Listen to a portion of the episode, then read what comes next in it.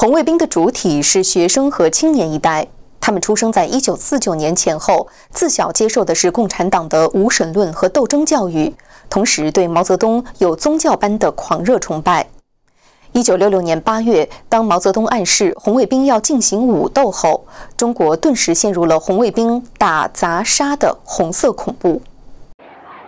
一九六六年八月十八号，毛泽东首次在天安门接见红卫兵，公开对武斗表示肯定。第二天，红卫兵立即走上北京街头破四旧、打砸抢烧。当天，另一件使人们惊奇的事，是在中共中央政治局七名常委中。一直位列第二的国家主席刘少奇一下子掉到了第七位。敏感的清华学生也纷纷贴出针对刘少奇的大字报，显示民间已经揣摩出了毛泽东的意图。文革是毛泽东有准备的，他就是要整刘少奇，所以他就要造成一个全部的红色恐怖，就是纵容产生一个希特勒党卫军少年军那样的一个。上街打砸抢这么一个对，所以从后来看呢，这一切都是毛泽东有部署的，一步一步造成的。八月二十四号，清华附中红卫兵召集北京十二所中学的红卫兵到清华大学造反，校领导、知名学者、教授等成为打人抄家的受害者。而黄孝祿的父亲黄万里是水利系教授，也是清华大学最后一位所谓摘帽的右派。这次也在劫难逃，拿着鞭子，那都是自贡系的大学红卫兵，嗯，就把我爸推搡着到后院里头跪下来了，呃，几个红卫兵就开始抽他，我爸后来说呢，就说当时觉得很疼，等到那么二三十鞭子抽下去呢，就开始好像背上都麻木了。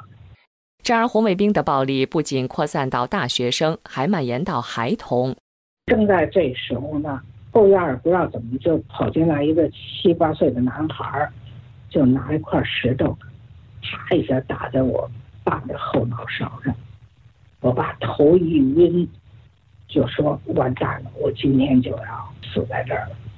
后来，红卫兵把男孩轰走。给背上血肉模糊的黄万里剃了阴阳头，挂上了黑牌子，用鞭子抽着他去拆二校门。